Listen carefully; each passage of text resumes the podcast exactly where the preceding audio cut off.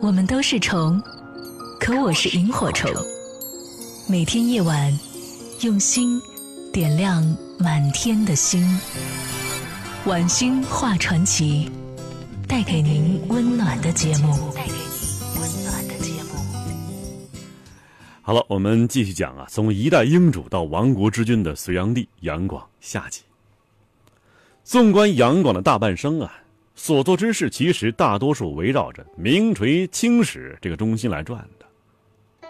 那么今人呢，仅仅是因为他在死前几年消沉意志、自暴自弃，有过贪杯享乐、不理国事的行为，就否定他大半生的积极进取、不辞劳苦，而且还把他呀丑化为毕生都只是混吃等死的败家子儿，无疑呀是不公正的。杨广后期。堕落怠政，失位素餐，在其位不谋其政，无疑啊，应该是承担领导责任的。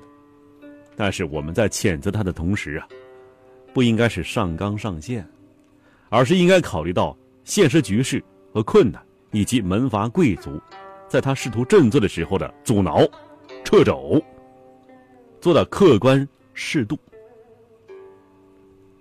如果像现在主流舆论那样啊。一味的强调他的荒淫无道，刻意忽视他的决定下的自暴自弃的心理过程，简单的将其不理国事的原因归结为生性懒惰、贪淫好色、流连后宫，就不免的成为一种对历史的歪曲了。由于杨广啊是后代儒生，因此无论民间对他如何评价，当时啊大部分儒生。仍然认为杨广是圣明天子，而之所以啊圣明天子治理国家越来越乱，那自然是因为啊奸臣太多，儒者不能够执掌大权，可绝不是因为天子昏聩啊。但后来呀天下纷乱，为了避免儒生们为乱党所用，杨广特地又增加了一百二十个秘书省的名额，将一群有名的文人呢。高额的供奉起来，我给你高薪，整天呢与他们共同研讨如何实现千秋盛世。其实他心里明白，啊，这些儒生啊，都是有奶便是娘的家伙，根本不懂什么治国平乱的大道理。他只想呢给他们些好处，让他们呢不要四处煽动造反罢了。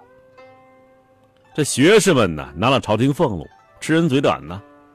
自然是知恩图报了，终日啊闭着眼睛说瞎话。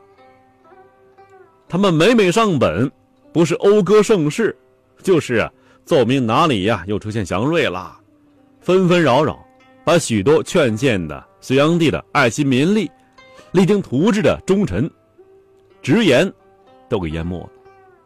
而这些谄媚之词，更迎合了隋炀帝最后几年逃避问题，掩耳盗铃啊。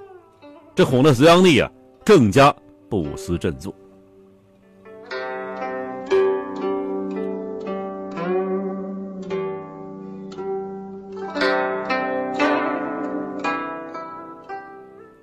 隋王唐兴，李世民，就那唐太宗啊，最终摘了桃子，登上帝位。这唐太宗李世民呐，同样很注重要买人心。更把收买笼络儒生当做重中之重了。于是啊，他做的坏事，儒生从来不提，对他唯有一味大夸特夸。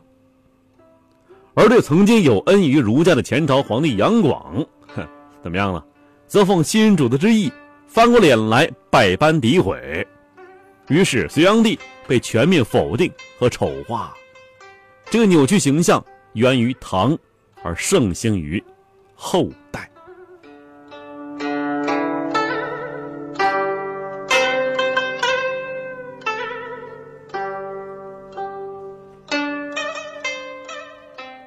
我们最后说一说呀，这个帝国覆灭吧，大隋帝国，与很多人既有认同，又不认同，或者说有不同看法不一样啊。杨坚死前呢，看似留下一片大好局面，实则是。一锅快滚的水呀，快烧滚的水啊！这壶盖马上啊，就要被这个蒸汽崩飞了。遇上杨广接手这种烂摊子之后，如果像大部分皇帝般的混吃等死，把大部分时间呢和主要精力都放在深宫之内，在女人肚皮上度日，多半呢还能挺过任期。大隋估计还能再混几个代。可如果呀想做点实事儿，就很容易提前激化矛盾，让门阀这个大隐患爆发出来，最终导致局面不可收拾。三次征辽啊，就是在这种隐患之下发生的。每次强行征发百万军队，数百万民夫，负担浩大，这本身呢就是错误战略。不如后来李唐以精兵袭扰拖垮高句丽。而三次大规模征发，也暴露了杨广啊不恤百姓的心情。其实啊，那些体恤百姓的君主啊。也谈不上什么爱民如子，只不过呢，是因为担心逼反老百姓，而不得不有所收敛罢了。所以呢，这隋炀帝的问题不是不恤百姓，而是高估了百姓的忍受能力，又低估了他们的反抗能力。其实呢，光是不恤百姓啊，也未必会出事儿。为什么这么说呢？你想啊，那汉武帝同样不恤百姓，劳民伤财，是吧？让天下户口减半，减了一半人，照样还是千古雄主。关键在于啊，第一次征辽打败了，不得不再组织第二次、第三次劳师远征。这种连续大规模的征发，终于超出了国力所能承担的范围。总而言之吧，导致隋亡的因素啊有很多，很复杂。正是多种力量和坏运气共同作用，效果叠加。才能够如此迅速的将这个新兴帝国摧垮，而且在这个过程中啊，隋炀帝杨广确实是难辞其咎，他是主要原因。那么总体来看呢，隋炀帝算不上是千古明君，却也并非是千古暴君，更不是很多人认为的一无是处是人渣。准确的说呀，如果从外在表现来看。杨广应该算是英主和昏君的杂糅体，这在历代帝王中啊相当少见。杨广啊英明过，也糊涂过，上进过，堕落过，成功过，惨败过，获得过骄人成就，也颁布过无数的乱命。曾经使万国来朝，让中原百姓扬眉吐气，却也曾令天下大乱，百姓流离失所呀。我们今天呢来看待隋炀帝杨广，应该秉持一种公正客观、一分为二的态度，既承认杨广啊，承认他的过失，也要肯定他的成绩。如果不能够挣脱长久以来那种成王败寇、以成败论英雄的桎梏，就因为杨广是亡国之君、是失败者，就尽信李唐王朝那些将他妖魔化的说法，把他看作是一无是处，那么这对历史啊。应该是偏颇的认知。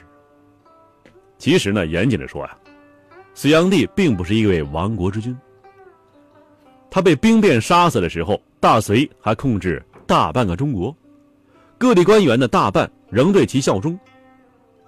这和那些啊被敌军打到京城亡国的帝王啊有所不同。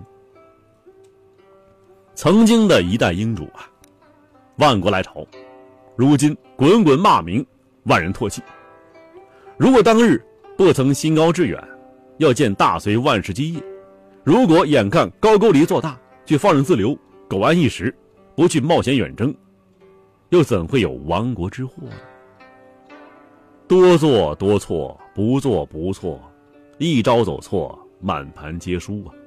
成与败，得与失，善与恶，千古流芳，与遗臭万年，往往不过是一念之间。运气使然，可当后人回首前尘，狂妄去试图对某个历史人物盖棺定论的时候，却往往只是盲人摸象般的看到某一个过失，某一件成绩，而除此之外，竟然一无所见。